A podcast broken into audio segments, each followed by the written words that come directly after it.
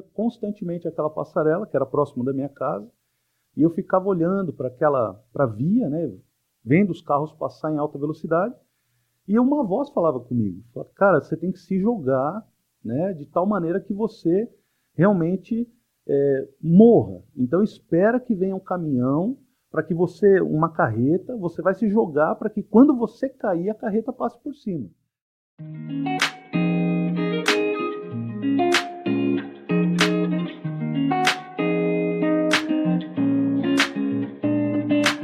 Sejam muito bem-vindos a mais um episódio do Tronocast Podcast. Estamos aqui hoje com um convidado que veio de longe, né? Nem tão longe ah, assim. nem tão longe Nem assim. tão longe assim, né? Do Rio Grande do Sul, Caxias do Sul, pastor Flávio Zequete. Muito obrigado pela presença. O prazer é meu, uma grande alegria, uma satisfação poder compartilhar com vocês um pouquinho de tudo aquilo que Deus já tem feito, né? Ô Deco, o pastor ontem me, me contou um segredo que não é tão segredo assim. Parece que Caxias do Sul é a cidade do melhor vinho do mundo. Isso não tem a dúvida, né? Isso é, é a certeza que todo caxiense tem. O nosso vinho é o melhor do mundo. Olha, e é, e é uma área que tem sido, né, todo mundo querendo fazer o melhor vinho, né? Estudado no mundo inteiro. Uhum. Então Caxias está de parabéns, hein? Parabéns, Caxias do Sul. Mas é, é, o assunto de hoje é um assunto muito importante, né? É, como propósito do nosso podcast é para falar de testemunhos, histórias que transformam a vida das pessoas, que inspiram, né? E ontem, quando o Ricardo participou lá do, do- da celebração do culto, ele me ligou, Deco, a gente precisa contar, a gente precisa contar isso, temos que levar ele no podcast. Porque é, ele, ele foi tocado pela mensagem que foi levada, e depois eu recebi os teus áudios também contando um pouquinho, fiquei super entusiasmado em levar isso para mais pessoas que possam conhecer a tua história e o que Deus fez na tua vida. Que legal. Pastor, a- o tema suicídio é algo que tem assombrado a vida de famílias, né? E Deco, ele tem aí um testemunho muito emocionante para nos contar de como ele passou por isso e sobreviveu a isso e, passou- e- e conseguiu vencer isso, né? E quando eu vi isso, eu falei, a gente tem que levar esse cara para o podcast, porque certamente alguém aí tá precisando, alguma mãe, algum, alguma, algum pai, algum, algum filho, algum suicida que está pensando em tirar sua própria vida, você precisa ouvir isso. Não, não, não tome nenhuma atitude sem ouvir tudo que a gente tem para falar aqui, ok? E é isso aí, vamos lá.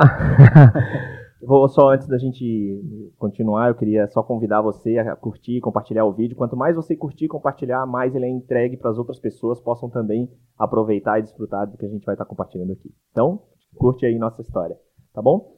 Como é que é a história, Flávio? Inicialmente, pastor Flávio, quando como é que se converteu? Como é que era a família? Como que é a sua história, a sua vida? Então, a, a minha história ela está intimamente ligada com essa questão do suicídio. A minha história, a minha conversão. Eu era ah, um adolescente assim com, com tudo. A gente tinha um bom, vivia um bom momento de família, né? Era um tempo eh, em que financeiramente nós estávamos bem, a família estava bem. Eu era aluno de, de engenharia, cursava engenharia naquele tempo. Eu tinha um sonho de me tornar engenheiro automobilístico. Morava na região do Grande ABC, né? E lá no, no ABC a gente sabe que tudo gira em torno das montadoras, né? A indústria, né? Ela está muito ligada com essa coisa das montadoras. E eu tinha então esse sonho de ser engenheiro automobilístico.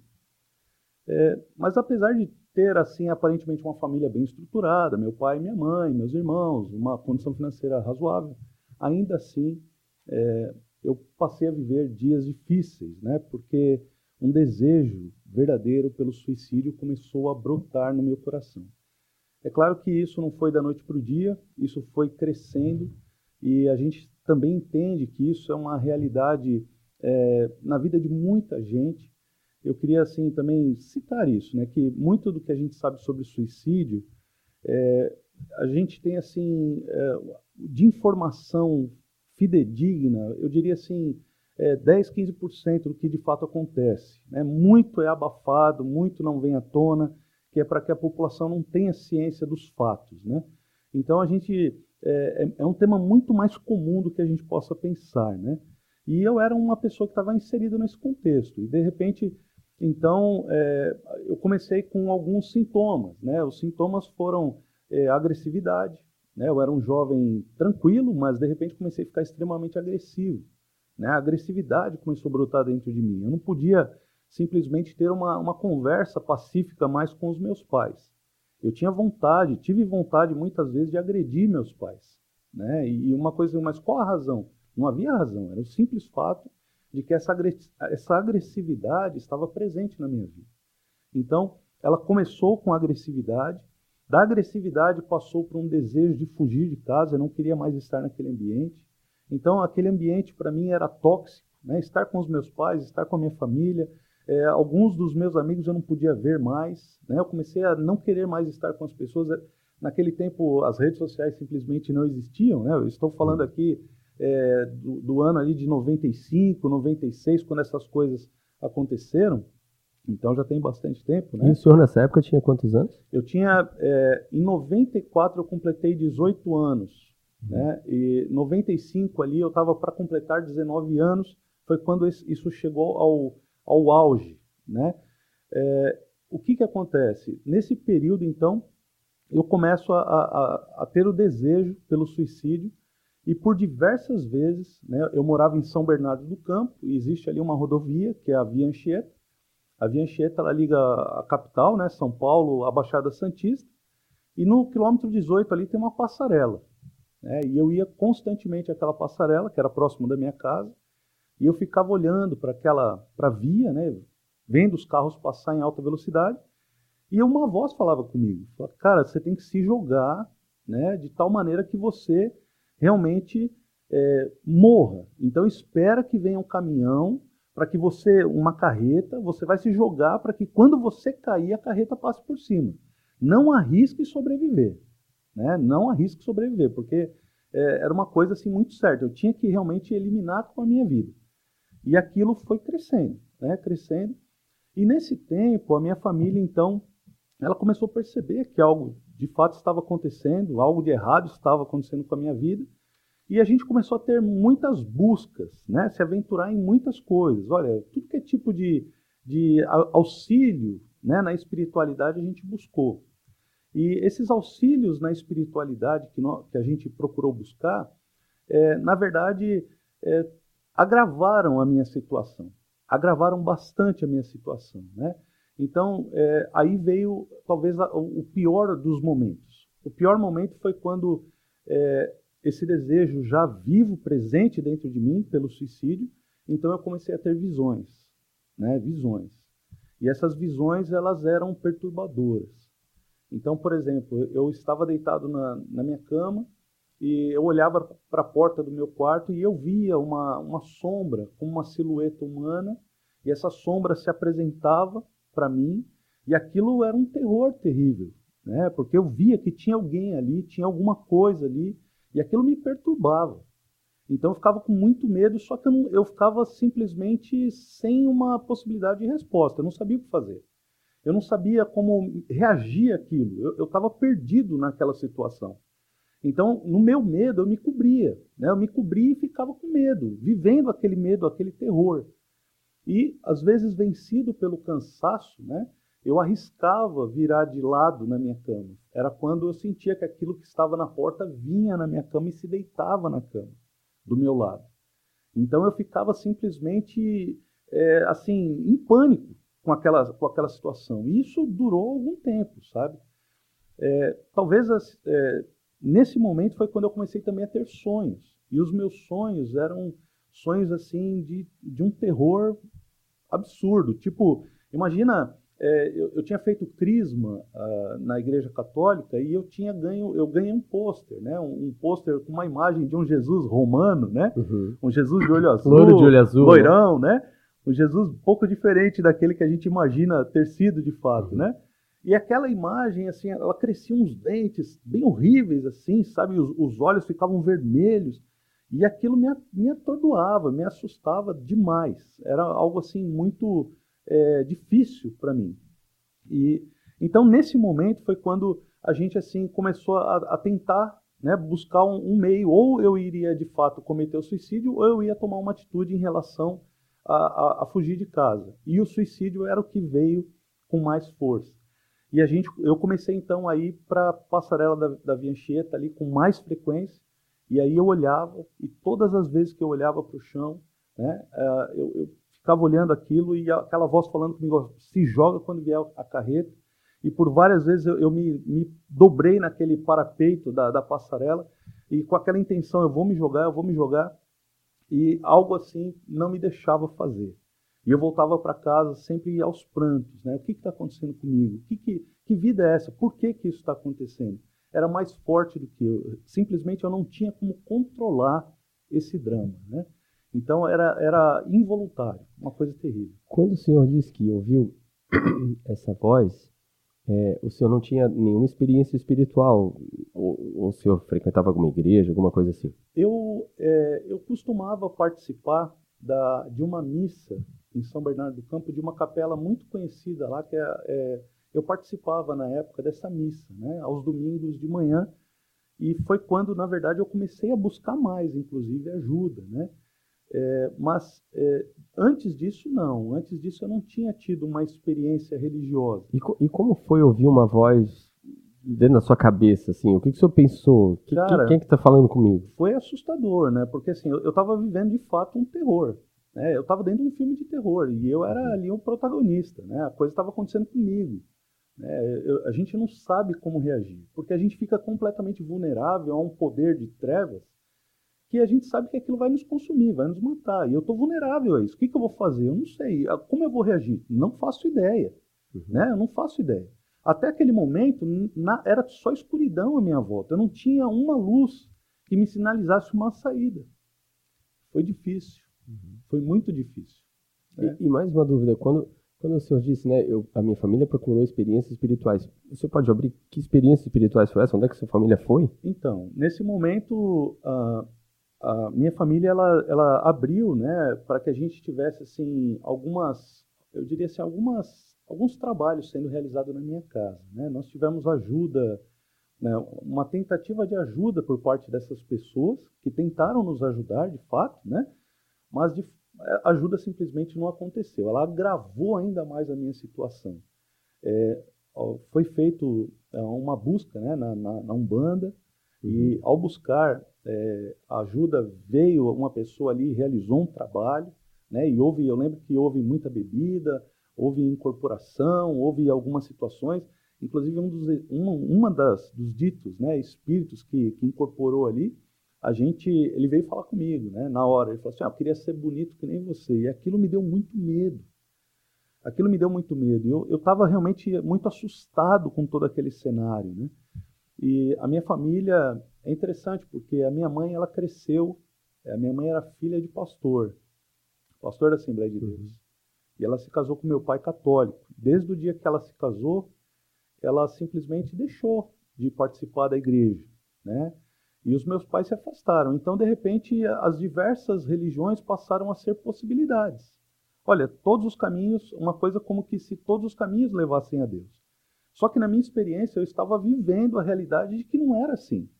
Né? Os caminhos que estavam sendo oferecidos para mim até aquele momento, nenhum deles estava me aproximando de Deus, mas me aproximando de um terror que eu não, nunca imaginei poder, poder viver. E estava diante dos meus olhos. E eu era um garoto. Eu tinha 18 anos de idade. O que, que eu sabia né, naquele momento?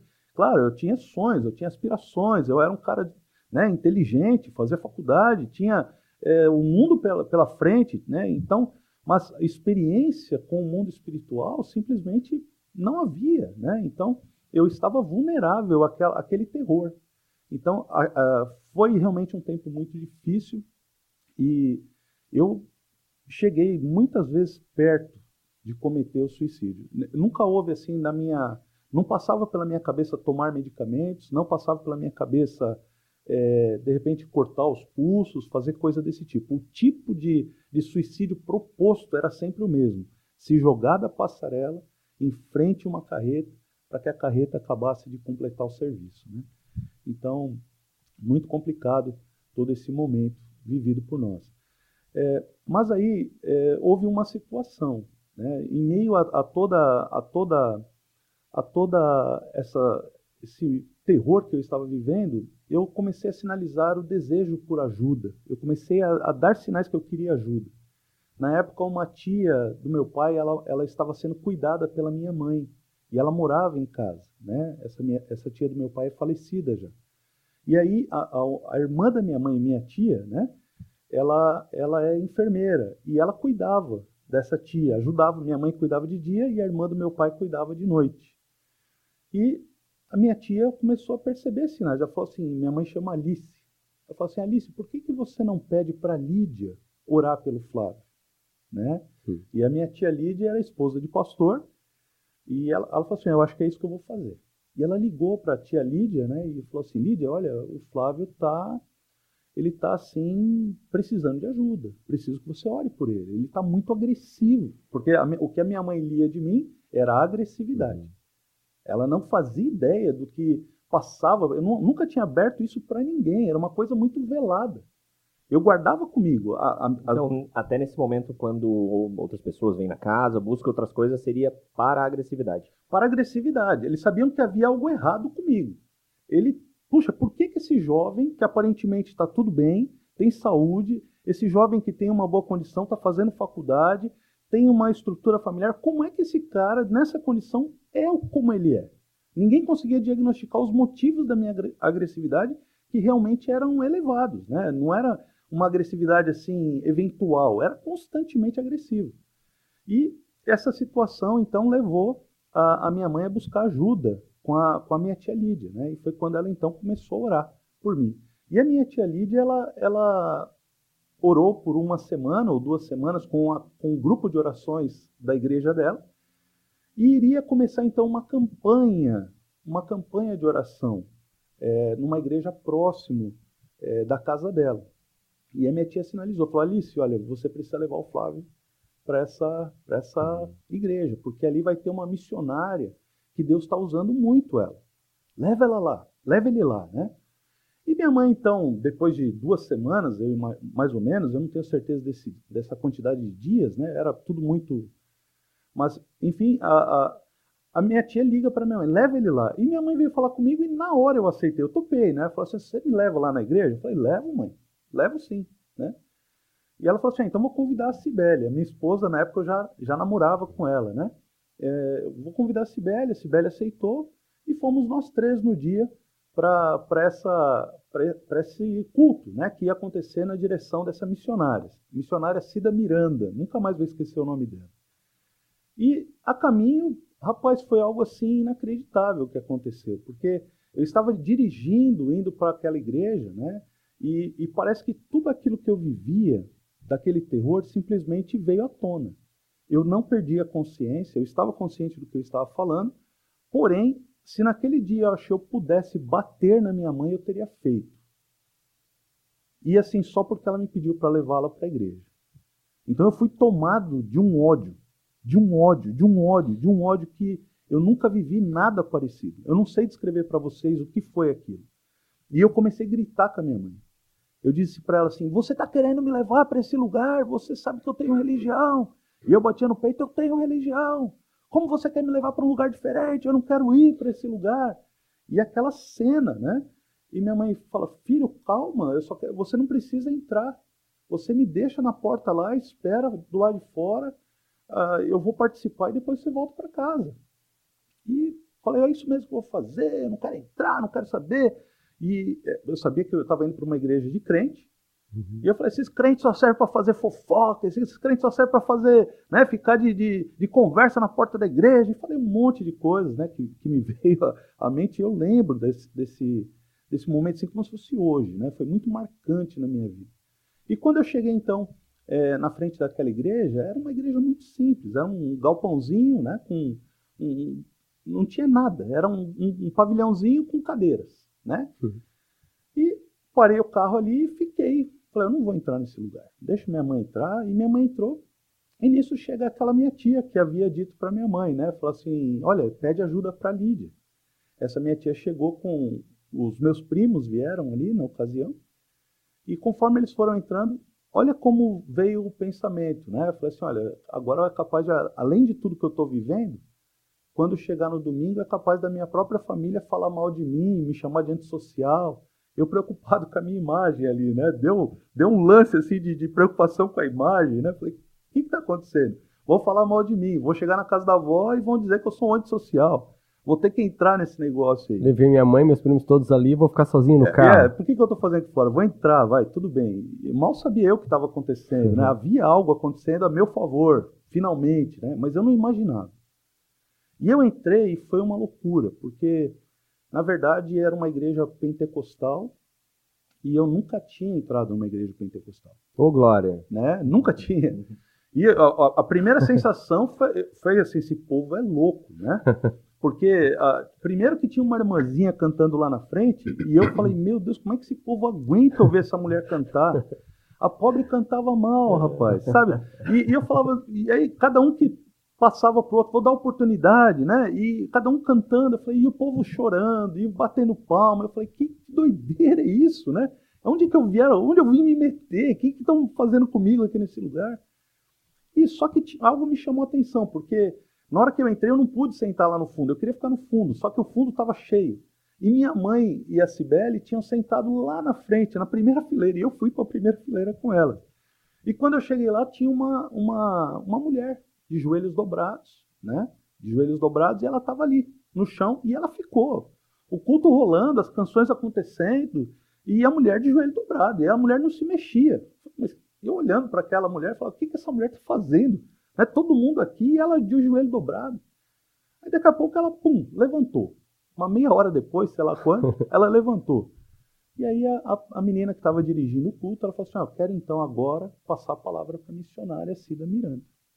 E deu o microfone para essa, pra essa mulher. Ela, uma mulher, um testemunho assim, depois a gente acabou conhecendo ela bem, né?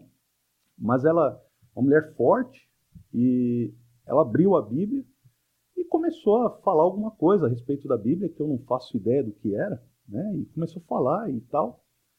E na medida que ela foi falando, ela começou a olhar para aquele grupo de pessoas que estavam que estava reunido na, naquele salão e ela começou a apontar. Né? E eu lembro de algumas coisas que ela falou. Tinha um, um senhor sentado ao fundo e ela apontou bem para ele e falou assim: Ó, oh, senhor aí, o senhor veio para essa campanha de oração porque o senhor está em busca de uma cura.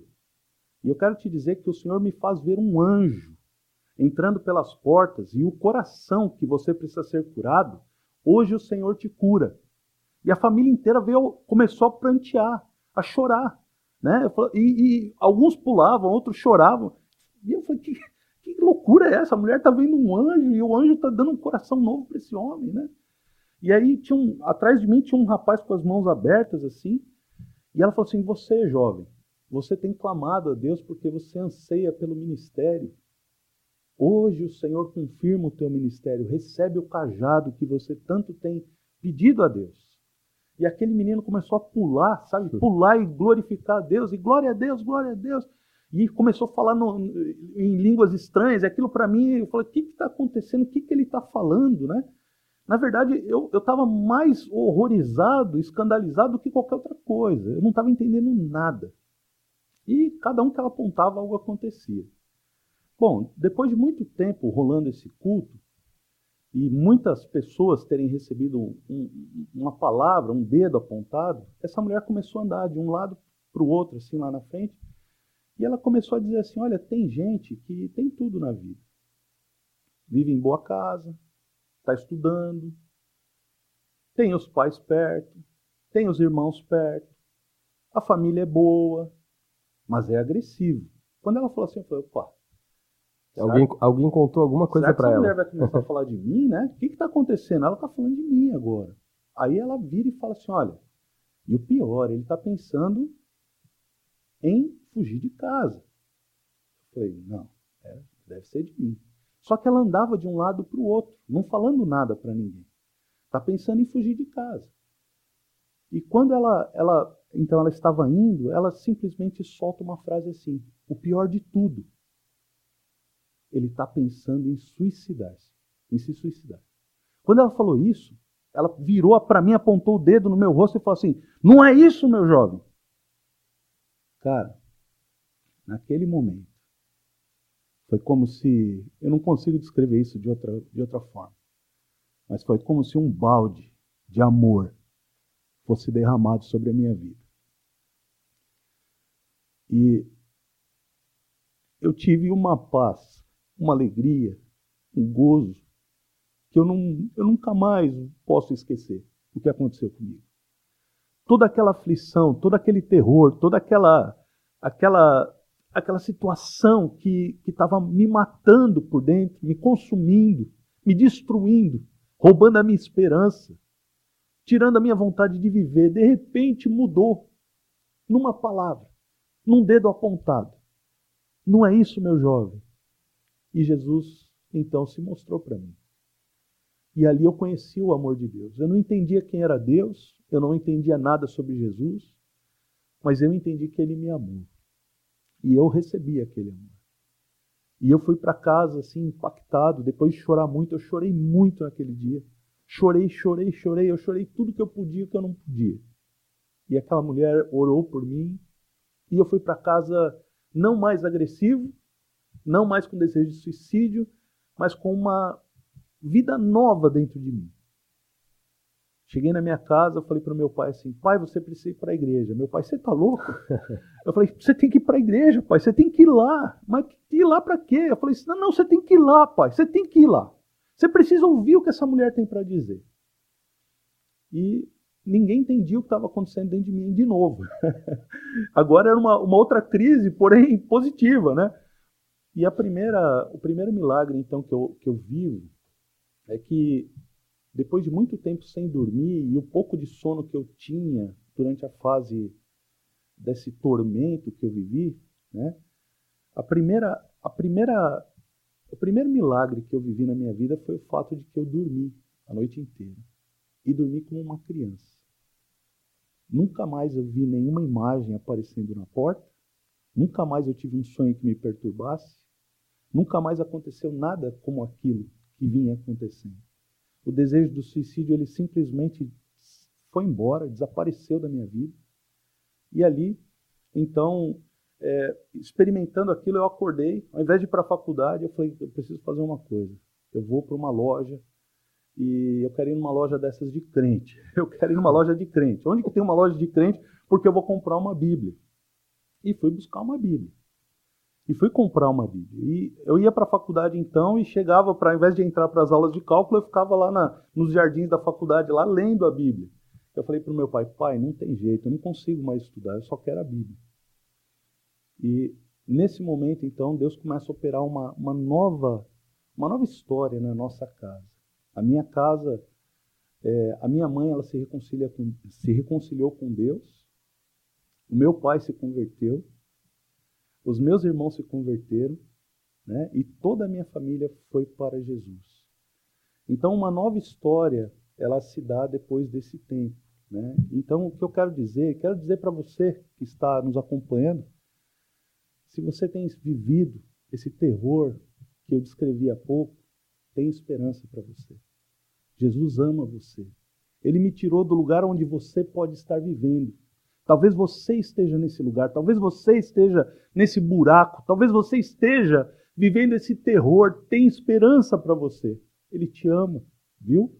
Ele me amou, ele me tirou de lá e ele vai tirar você. Creia, ele pode te tirar. Creia, creia, porque ele tira a gente de lá. Ele ama você. Fica essa mensagem, guarda no teu coração essa verdade, em nome de Jesus. E foi assim, meus irmãos.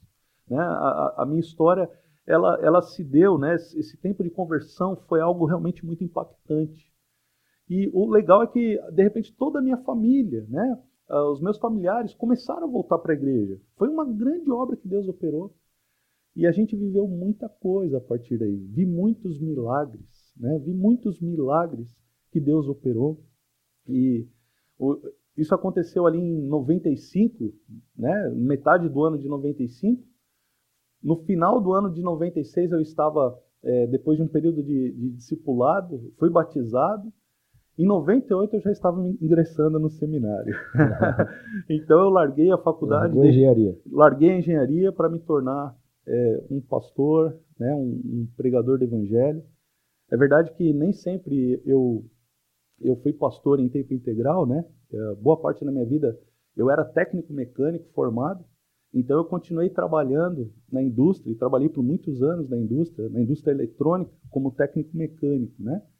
E sempre ligado à manutenção e tal, mas assim, com o coração no reino, com o coração né, na, no chamado. E, e hoje, graças a Deus, eu, eu tenho servido ao Senhor em Caxias do Sul integralmente. Né? E o casamento e a Cibele veio junto nessa conversão?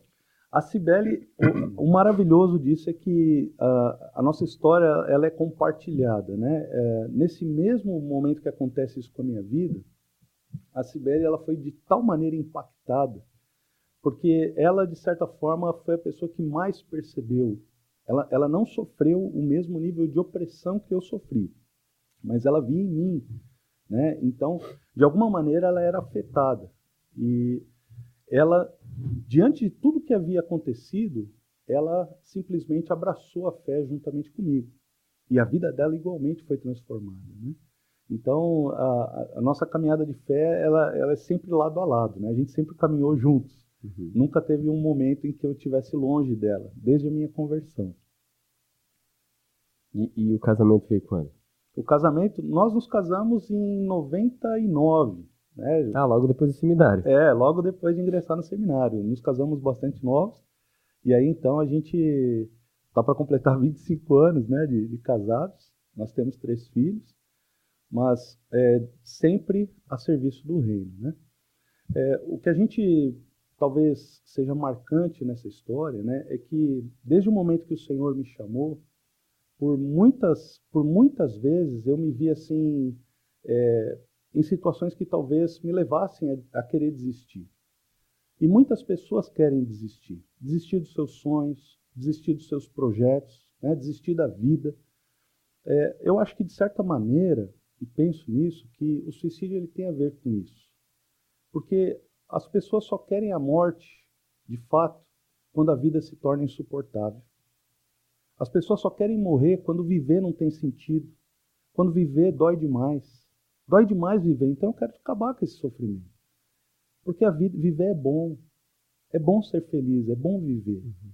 Mas quando não há felicidade, quando não há nenhum tipo de alegria, quando não há nem, nada que dê sentido para a vida, então a vida se torna insuportável. Né? E, e eu creio que é, é, são por essas razões que naquele momento eu era tão assim marcante o desejo pelo suicídio na minha vida. Mas a, a transformação chegou e essa transformação tem nome. Né? Essa transformação é Jesus. Jesus fez tudo novo na minha vida e quando ele chegou eu vi que não era religião, não era simplesmente é, o agir de uma pessoa ou de outra, mas o próprio Deus, quando se revela para nós e revela para nós a grandeza do amor que Ele tem por nós, né? E isso realmente impactou e transformou tudo. Tudo se fez novo.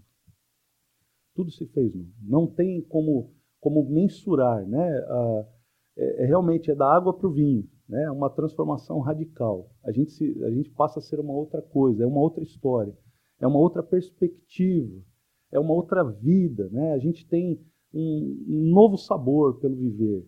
E tudo aquele, todo aquele drama, aquele terror, ele simplesmente ele é eliminado.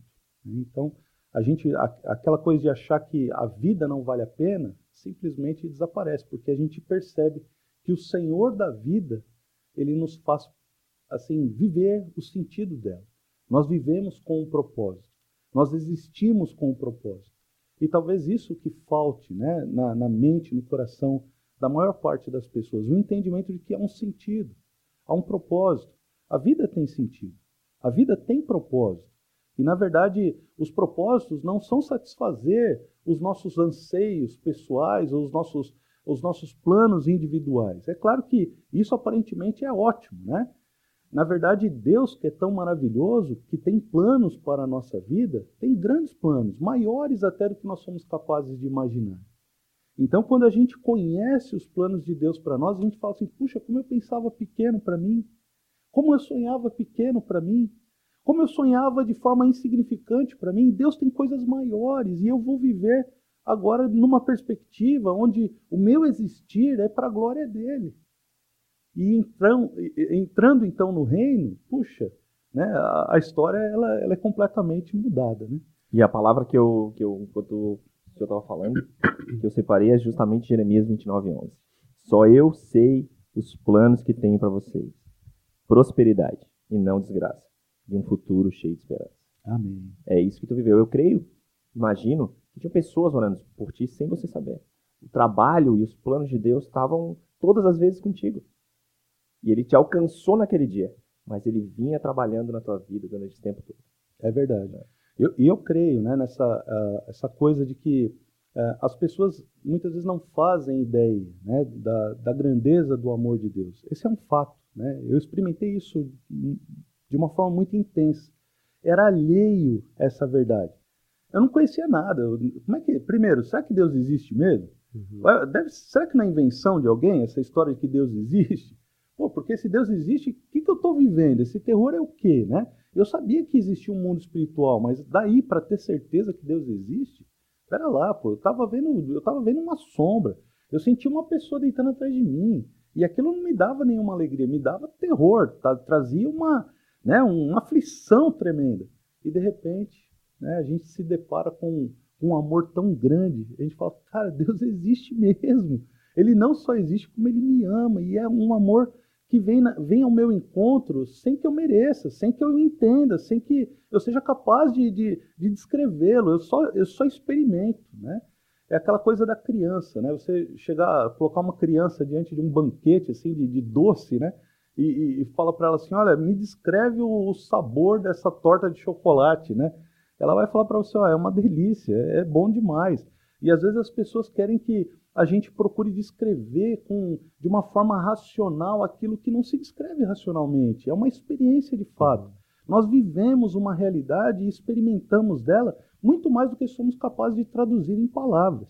E quando a gente se depara com Cristo, eu acho que é isso que acontece. Né? É, claro, a fé, a nossa fé é racional. A gente vai tendo base pelas Escrituras. E Deus vai se revelando a nós por elas e pelo seu Espírito, e nós vamos construindo o entendimento dessa verdade, mas não sem antes experimentar de que Deus é bom. Porque não adianta ter todo o conhecimento bíblico ou teológico ou, ou a verdade bíblica né, latente no, do que diz respeito ao entendimento dela, se o Deus da palavra não tivesse revelado a nós. E esse grande amor de Deus, quando ele se revela, isso muda tudo. Né? Então, é, eu louvo a Deus por poder testemunhar isso, né, de que Deus realmente transforma e que Ele continua transformando, Ele continua mudando vidas, Ele continua fazendo. Não há limites né, para esse amor. Deus quer alcançar vidas e quer tirar pessoas dessa condição. Infelizmente, hoje, a gente sabe, né, as, naquele tempo era diferente. Né, a, os amigos, a gente se reunia, a gente estava jogando bola, a gente saía junto, tinha uma galerinha tal.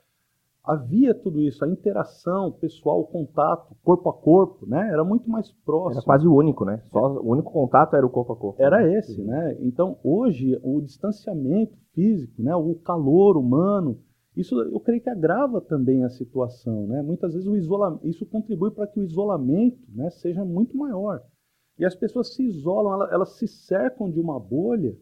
Para quem vive uma opressão dentro de uma bolha, onde vai haver esperança? Né? Como ela vai encontrar esperança? De fato. Porque antes, se você não fosse na rua jogar bola, iam perceber. Exatamente. Hoje, dentro dos quatro, se a pessoa não se manifesta, é ninguém nem percebe que ela, que ela tá. Ela não está em contato fisicamente com ninguém. Essa semana eu conversei com um grande amigo meu e ele foi entender que é para ele, mas eu, eu vou te poupar, amigo. E, mas a gente conversou justamente sobre redes sociais. Eu vou dar uma palestra sobre esse tema. Já dei na minha igreja, na IPI do Estreito, né? E vou fazer na, na Igreja Presbiteriana do Brasil, na área Silva Escalado, é, agora em agosto. E e o assunto é redes sociais e o perigo dela. Eu sou analista de sistemas, né? Eu sou CTO de um grupo é, de jurídico. E tecnologia é a minha vida. E quando eu olho para as redes sociais, eu, eu tenho Instagram, por exemplo, mas vocês nunca vão me ver lá postando foto minha ou da minha família, do que eu estou comendo, do que eu estou fazendo, do que a roupa nova que eu... Não vou. E é, a rede social é boa se ela for bem usada, assim como um carro é ótimo para te levar, mas se você quiser, você pode matar alguém. Né? É Uma faca de cozinha serve para cortar um pão, mas você pode enfiar ela na garganta de alguém. Rede social é uma ferramenta, né?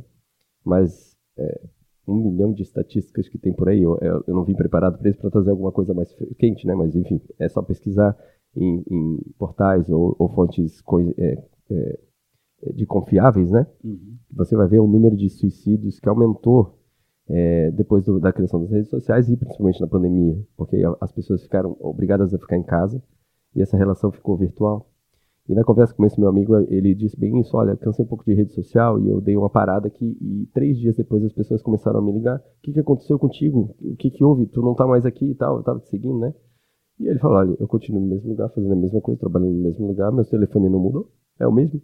Ah, mas eu sempre te olhava aqui e tal, e, e tu parou de postar qualquer coisa, então eu não sei mais o que aconteceu contigo.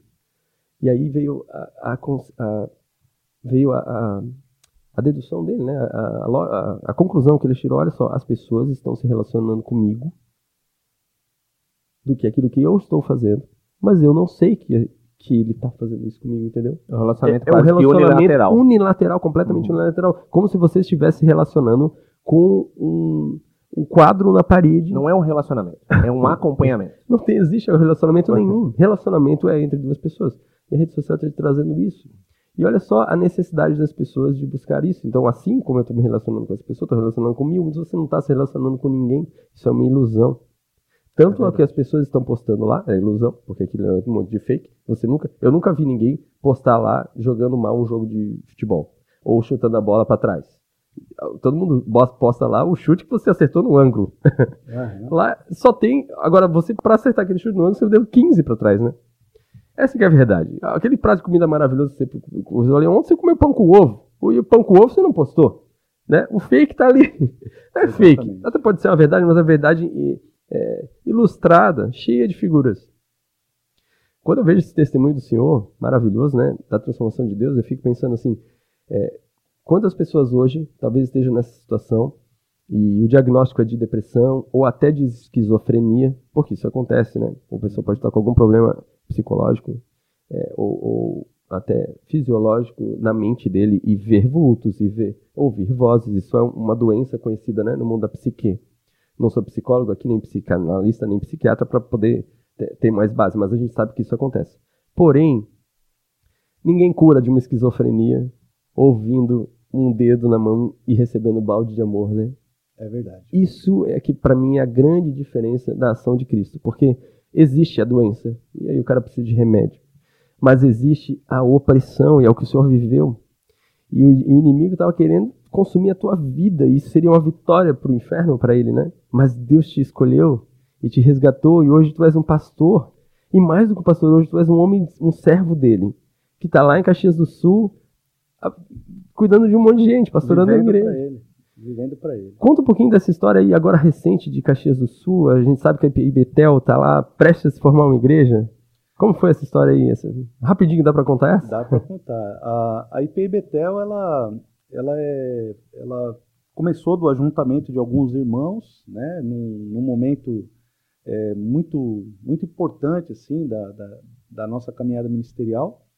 E depois ali de é, desse encontro, esse primeiro encontro né, com esses irmãos, nós decidimos então começar a nos reunir. E nós éramos um grupo ali de talvez umas 20, 20 e poucas pessoas e nos reuníamos numa garagem, né? E a partir dali a gente começou a viver, eu diria assim, coisas espetaculares. Isso que você está falando, Ricardo, é, é, é muito importante e eu quero abrir um parênteses, né, antes de contar um pouco da história da nossa igreja, para dizer o seguinte, que às vezes, as pessoas têm uma expectativa de que encontrar-se com Deus é solução de problemas que elas julgam ser aqueles que elas precisam é, que sejam solucionados. Então, olha, eu preciso de Deus para que Ele solucione os problemas que eu entendo que precisam ser solucionados. E, na verdade, quando Jesus entra na nossa vida, Ele nos tira de uma condição de morte e nos leva para uma condição de vida. E a vida é abundante de tal maneira que nós vamos viver com Ele e experimentar do seu amor, não somente no momento da conversão, mas durante toda a nossa experiência de vida. Nesse momento em que a IPI Betel ela, ela surge, é, foi um momento, por exemplo, em que financeiramente eu estava vivendo assim o meu pior momento. Para você ter uma ideia, eu estava muito bem posicionado numa multinacional, eu era coordenador de manutenção de uma multinacional, quando Deus falou ao meu coração para que eu pudesse deixar a empresa para viver como pastor integralmente. Eu saí de uma condição de um coordenador de multinacional com um salário excelente para ganhar 5% do que eu ganhava. Algum tempo depois, aqueles 5% que eu ganhava já não existia. Eu não tinha nem eles. E eu passei a viver por fé, literalmente. É, eu não sei se vocês já tiveram a experiência de viver uma geladeira espiritual. Sabe o que é geladeira espiritual? É a geladeira que só tem luz. Né? Você abre a geladeira, só tem luz dentro. Não Era, nada dentro. Não tinha É, nada. Sal e luz, né? a, a minha geladeira era Eu, completamente eu brinco aqui que é geladeira de casa de prato. Chega lá, tem uma água velha e uma margarina. Só. É, essa era a geladeira da minha casa, né? E, e chegou, chegou o dia, né? De fato, chegou o dia na minha casa em que ah, a gente não tinha mais. né? Ah, nós tínhamos o almoço. Nós chegamos a esse dia. E aí abrimos as dispe- a dispensa, falou assim, ó, dá para fazer o almoço. Minha esposa cozinhou alguma coisa para gente, a gente comeu e disse, Deus, agora nós estamos nas tuas mãos. Nós não temos expectativa de, de onde vai vir o nosso sustento. Eu não sei como o Senhor vai fazer para operar esse milagre, mas eu sei que o Senhor está comigo. O Senhor que me tirou lá de trás do suicídio, que me tirou daquela vida de trevas, daquele filme de terror, o Senhor tem, eu tenho caminhado comigo e eu tenho caminhado contigo, Senhor. Eu sei que o Senhor vai operar. Dali a pouco nós recebemos uma ligação. Pastor, vem tomar um café da tarde com a gente? Falei, bom, Opa, café garantido, então. café tá garantido, né? Só que tinha um detalhe, eu, eu, eu tinha carro na época, né? E só que o meu carro tava com o tanque no- na reserva, né? A luz estava amarelinha lá e tava para Falei, eu não sei se eu chego na casa do irmão, mas vamos, vamos pela fé. Entrei no carro e fui. E cheguei lá, eu tinha até inclusive a expectativa de que pudesse vender o meu carro. Falei, vou vender meu carro, porque né, quando eu cheguei nesse café, o pai desse meu amigo estava lá e ele era uma pessoa que estava interessada em comprar meu carro. Falei, agora eu vou vender meu carro, vou ter mais um fôlego, né, com uma, uma graninha aí, e vou continuar tocando por mais algum tempo até que algo aconteça. Falei, o milagre vai ser a venda do carro. É, é por esse caminho que Deus vai prover na minha vida. Foi isso que eu pensei. E chegamos lá então para tomar o café e tal. E conversa vai, conversa vem e tal, e nada de citar o carro, né? Eu falei, meu Deus, será que não é, não é hoje que vai, vai rolar a venda desse carro? E depois de tomar o café, o, o pai, de- era um prédio, o pai desse meu amigo falou assim, olha, eu vou descer lá com vocês. Era uma rua sem saída. Ele falou assim, ó, faz o seguinte, vira seu carro lá, encosta aqui do lado do meu. Eu Falei, ah, vai ver o carro. Falei, glória a Deus, né? Agora vou vender meu carro, tenho vou ter um, um, alguma, algum meio né, de, de subsistência aí para poder continuar. E de repente, esse cara pega e abre o porta-mala do carro dele. E ele fala assim: abre teu porta-mala, né? Abri, ele abriu o porta-mala dele. Eu olhei para o porta-mala dele cheio de compras, assim, um rancho completo. Ele começou a passar as sacolas para o meu porta-mala. Começou a passar pro, as sacolas. E eu comecei a pegar as sacolas, ajudar e chorar, né? E chorar, meu Deus, o Senhor está mandando o rancho para minha família. No dia que tudo acabou, no dia que eu comi o último almoço, o Senhor está me dando né?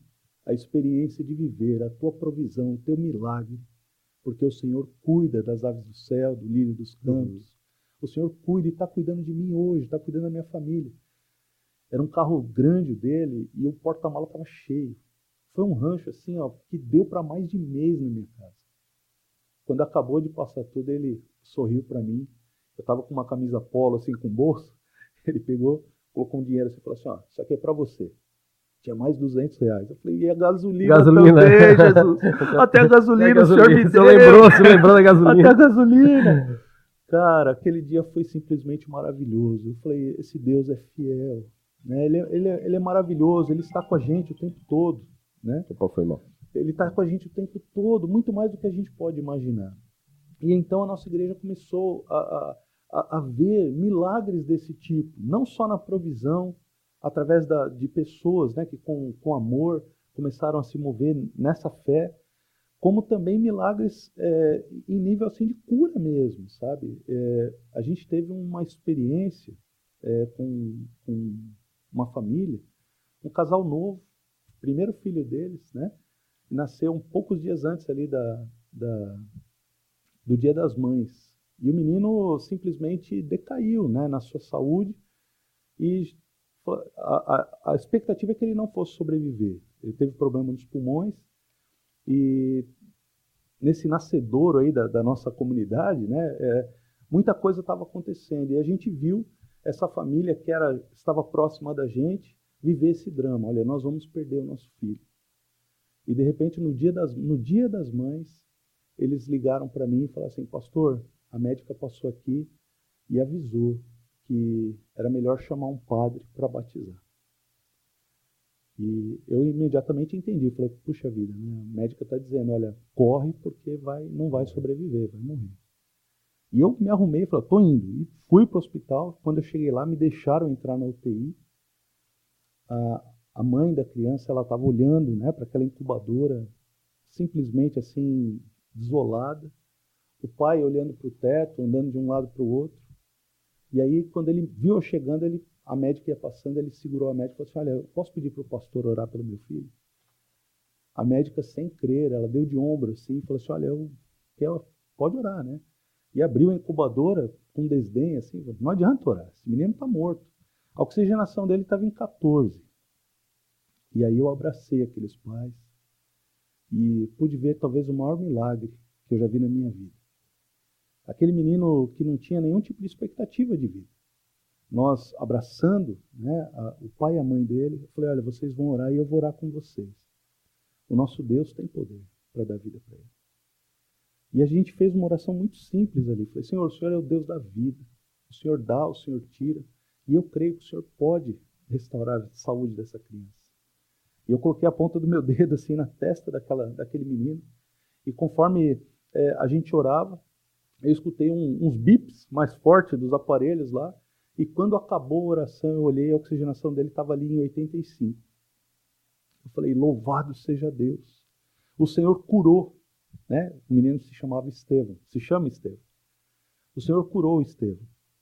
E algo de maravilhoso, então, se deu naquela ocasião, porque é, eu falei, Deus está operando algo aqui, né? E a, e a gente foi embora, naquela noite o menino melhorou, melhorou, passou bem, quando chegou na segunda-feira, ele começou a piorar de novo. O Gui me ligou, falou, pastor, meu filho não está bem. Eu falei, vamos continuar crendo. Os pais dele eram pessoas assim muito crentes, muito fervorosas, estavam orando, a família dele estava orando, a nossa igreja estava orando. Todos os nossos conhecidos estavam em oração por essa criança. E aí passou a segunda-feira, ele debilitou um pouquinho, mas na terça-feira ele começou a melhorar de novo, melhorar, melhorar, melhorar. Na sexta-feira ele já estava fora de risco. Quando né? Os médicos já não sabiam mais descrever o que estava acontecendo. Poucos dias depois ele foi liberado, teve alta. E hoje é um garotão lindo.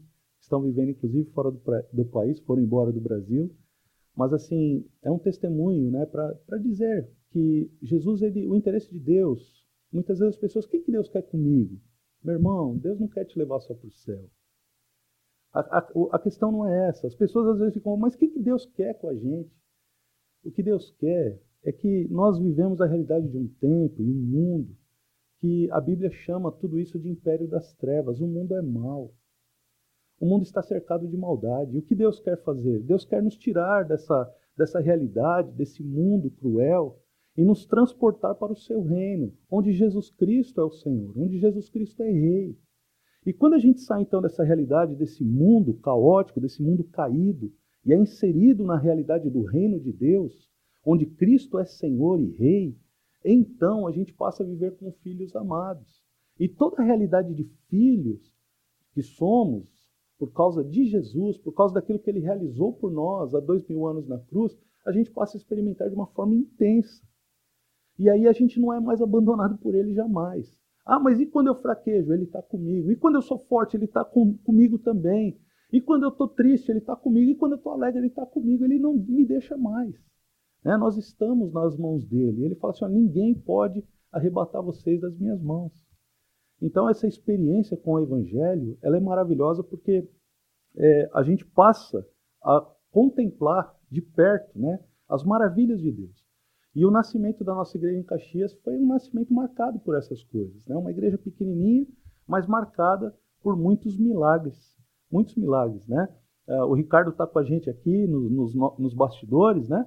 É, a gente teve uma experiência assim, numa célula um dia na casa dele, o pessoal estava ali e uma, uma mulher que tinha um problema, ela tinha um tumor gigantesco, maior que uma laranja, no abdômen.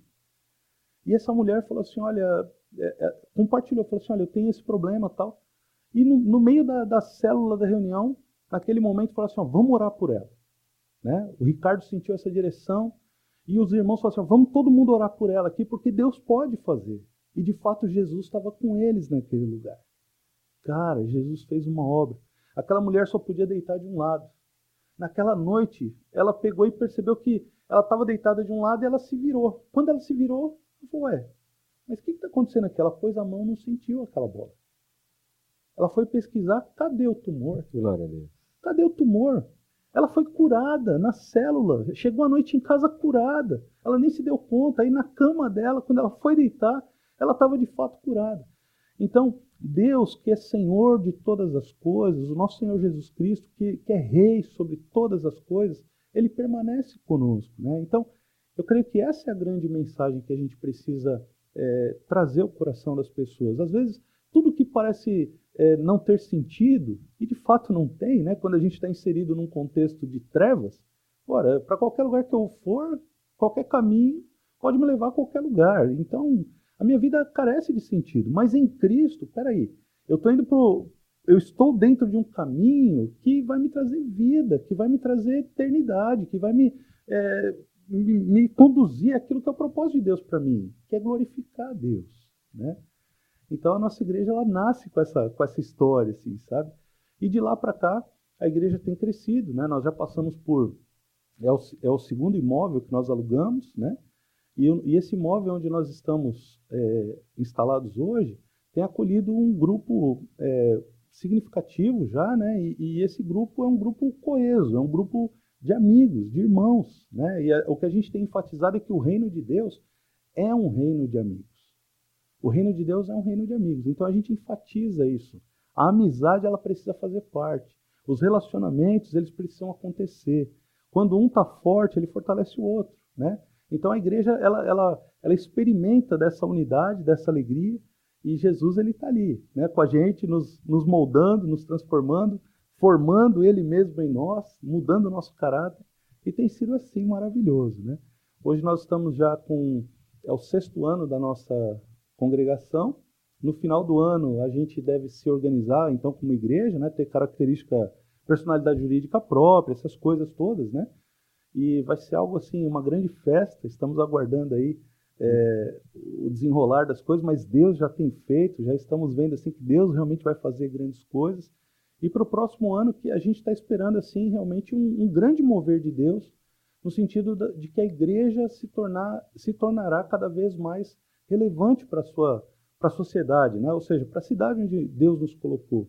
E a gente pode ver, né, através dos relacionamentos que as pessoas que fazem parte do nosso corpo ali é, podem testemunhar né, o que, que acontece né, nos bastidores, as pessoas é, sendo tocadas, influenciadas pela verdade do Evangelho. E esse é o, é o propósito. Né? Então está tá acontecendo mais ou menos por aí, tá? de uma forma leve, tranquila. Né? Jesus conduzindo tudo. Amém.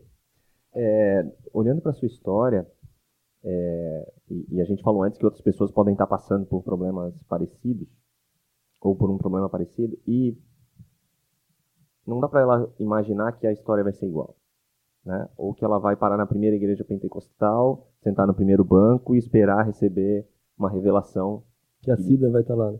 que a né, missionária vai estar tá lá e, e, receber a mesma revelação que tu recebeu. Então, como é que tu enxerga é, quais seriam os passos ou qual o caminho que, esse, que essa pessoa deveria tomar? Então, é, eu creio que Deus ele é tão maravilhoso, né? Porque se essa pessoa está ouvindo nesse instante esse podcast e ela se encontra nessa condição, então ela já pode ter certeza que o amor de Deus, o amor de Deus já está alcançando ela. O amor de Deus já está alcançando ela. Deus tem os seus caminhos. E essa experiência de, do toque de Jesus, da verdade de Jesus, da revelação de Jesus, é como você falou, né?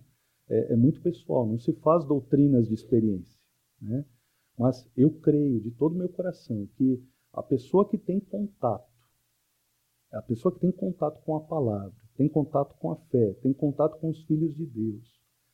Ela está, assim, simplesmente submetida à realidade do reino. O reino de Deus está onde os filhos de Deus estão. E quando os filhos de Deus, onde os filhos de Deus estão, o Senhor está também. E se o Senhor está, meu irmão, aquilo que hoje é trevas, aquilo que hoje é, é terror, aquilo que hoje é desejo por suicídio, simplesmente cessa de uma forma assim, nós podemos usar assim uma, uma linguagem, né, de uma forma mágica, né, de uma forma instantânea, porque Deus faz. E Deus ama, né, Deus muda situações. Deus muda situações. E eu creio de todo o meu coração que é por aí. Sabe, é a presença da, do seu povo, é a presença dos seus filhos, dos seus discípulos, transformando realidades. Aonde está um filho de Deus, aonde uma voz de um filho de Deus chega, ela chega em nome do Senhor, e onde essa voz chega, uma, a esperança surge. Né? A novidade vem, a transformação acontece. E é por aí que, que eu vejo, sabe? E uma parte interessante na, na sua história é que o mover foi um desconforto. Nem sempre é confortável. Nem sempre é confortável. Sair do carro foi um desconforto. Né? Entrar na igreja foi um desconforto. O movimento que estava acontecendo estava sendo um desconforto. É, e às vezes é, a pessoa pode estar passando por desconfortos. E vai ter que passar por desconfortos nessa busca. Né? É, e mesmo sabendo que Deus está alcançando, Deus está cercando os passos. Mas a atitude, o sair, o mover do lugar, é muitas vezes um desconforto. Até porque eu, eu entendo que as pessoas elas têm aquela falsa sensação, né? E, e têm de fato, de que a vida está no controle delas. Uhum. Elas estão no controle de todas as coisas. E isso a gente sabe que é uma grande bobagem. Né? A vida não está no controle de, de ninguém. Né? A vida tem, é, de fato, um controle, mas não na mão de homem algum, de ser humano algum. Quem controla a vida é o Senhor Deus. Né? Está no, o controle está nas mãos dele. E a gente, quando começa a compreender essa realidade, isso é libertador. Porque muitas vezes a gente pensa, olha, eu vou fazer, eu vou realizar, eu, né? A gente não considera, por exemplo, eu posso adoecer, né? Eu uhum. posso sofrer alguma situação, eu posso perder o meu, meu trabalho, eu posso ficar sem dinheiro. Todas essas situações que são possíveis na vida, a gente acha que isso a gente não vai acontecer com a gente, né? E, e na verdade essas coisas acontecem. Então essa, essa sensação de segurança que muitas vezes nós temos, ela é enganosa. A segurança nós só temos, só é possível, só é verdadeira por meio da fé. Quando a gente entende que a vida não está no nosso controle, que a vida não tem a ver com aquilo que a gente decide, com aquilo que a gente determina, mas a vida é uma entrega àquele que é o Criador de todas as coisas, o Senhor de todas as coisas, então nós somos livres. Nós somos livres. Porque ao nos entregarmos, a gente fala assim: olha, eu não tenho mais domínio sobre a minha vida. Eu vivo a alegria da vulnerabilidade. Eu não sou mais vulnerável a situações, mas eu sou vulnerável a Deus. Eu sou vulnerável àquilo que Ele quer realizar na minha vida. Eu sou vulnerável a, a todos os planos, os projetos dele. E a gente entende que a vontade de Deus é melhor que a nossa, né? E a gente passa a viver isso. A gente, ah, eu tenho um monte de vontade, eu tenho um monte de plano, eu tenho um monte de projeto. Cara, tudo isso que você tem, boa parte deles pode até estar alinhado mesmo com o que Deus tem para você. E está uhum. tudo bem. Agora, o que não está alinhado, pode ter certeza. Em Cristo, essas coisas vão se dissolver, elas vão se desfazer. Para quê? Para que um excelente venha para que o novo venha, né? para que a alegria tome conta, para que a experiência do reino aconteça de fato. Né? E eu vejo que é por aí. As pessoas, então, elas deixam o controle para entregar esse controle para aquele que de fato é senhor da vida. Né? Então, se as pessoas que estão nos ouvindo se encontram assim, eu digo a você, meu irmão, né? você que nos ouve, né? digo a você, você deve entregar o controle da sua vida a Jesus porque Ele te ama e a sua vida pode ser transformada. E, pastor, eu, eu, eu tive uma história familiar, uhum. né? É, e passamos o luto. Né? Então, é, nós também somos um milagre. Né? O milagre, muitas vezes, ele é aqueles que ficam e têm que lidar com a dor de perder alguém. Né? A gente lidou com essa dor, né? minha família lidou com essa dor. Né? Então, posso dizer que é, nem sempre a história escrita vai ser exatamente aquela que a gente imagina. Né? É Mas Deus está lá, Cristo estava lá e Cristo está aqui, né? nos ajudando a passar por todas essas circunstâncias. A gente contou alguns outros episódios aqui sobre isso, né? Uhum. Sobre a presença de Deus, mesmo quando vem o não, mesmo quando não acontece como a gente espera. E isso é, eu acho que é fundamental, né? A gente citar porque a, a gente pensa, né, que ao nos tornarmos vulneráveis a Jesus, nossos problemas vão desaparecer. Porque, né, eu já falei um pouquinho sobre isso, mas essa é a expectativa das pessoas. Vai, os meus problemas vão desaparecer na medida em que eu conhecer Jesus. Isso não é uma verdade. Porque pare para pensar da seguinte forma: como é que eu vou conhecer a grandeza de Deus se Deus não permitir que eu atravesse por algumas tempestades na minha vida? Eu só vou saber que Deus tem poder para fazer cessar o vento, para fazer cessar as ondas, se eu tiver coragem de entrar no barco. E essa é a grande chave, não é? Às vezes a gente fala assim, puxa, mas, cara, eu não quero ter a aflição né, da, da tempestade. Então, a gente não entendeu o propósito de Deus. Porque é nas lutas, nas tribulações, nas angústias, que Deus vai continuar revelando a grandeza do seu amor. Ele nos tira das trevas, ele revela o seu amor, ele nos coloca no seu reino, e no seu reino ele tem domínio sobre tudo. Então, mesmo com o Senhor, a gente vai passar por situações. Né? Eu, eu, eu, posso citar aqui um exemplo. Teve um momento da minha, da minha caminhada ministerial em que eu achei que eu fosse morrer, espiritualmente falando. Né? Eu não queria me suicidar, não era nada parecido com isso mais. Nunca mais isso aconteceu comigo. Né? Mas naquela ocasião, era como se o ministério, o meu chamado, a minha vocação estivesse morrendo. Né? E eu falei assim: será que eu vou morrer ministerialmente? Eu estava no Ceará, eu passei dois anos lá no Ceará servindo ao Senhor lá, é, trabalhava também numa empresa lá, e durante esse período eu enfrentei uma depressão muito profunda. Eu falei, será que no meio dessa, desse tempo vai se acabar tudo? Né? E aí foi quando eu tive a experiência de ver né, realmente Deus me tirando, como que de, um, de uma areia movediça. Né? Falando assim, olha filho, eu tenho ainda vida para você, você está passando por tudo isso, mas hoje você vai conhecer ainda mais do meu amor. Então a gente vai é, crescendo né, na experiência, no conhecimento da graça, né, nas nossas, na, na, nossa vida com Deus, isso tudo é maravilhoso. O Evangelho é poderoso e maravilhoso. Né? É o poder pode, de Deus. O poder de Jesus dentro de nós é que pode fazer essa transformação. Amém. O senhor falou uma coisa aqui que talvez não tenha percebido, ou talvez sim, mas eu, eu percebi e eu queria deixar claro. É, o senhor falou assim, ó, que um dos maiores milagres da minha vida foi quando o senhor tocou o dedinho na testa da criança e ela, e ela, ela tinha oxigenação de 14 e Deus operou o milagre e ela automaticamente foi para 88. O senhor era um esse bebê, o senhor era esse bebê com oxigenação morrendo com oxigenação de 14. Perfeito. E Deus, ou a missionário, enfim, a sua mãe, ou a oração, e ou tudo que estava envolvido, foi o dedinho na sua testa. Automaticamente, quando o Senhor disse que recebeu esse balde de amor, o Senhor ressuscitou da morte.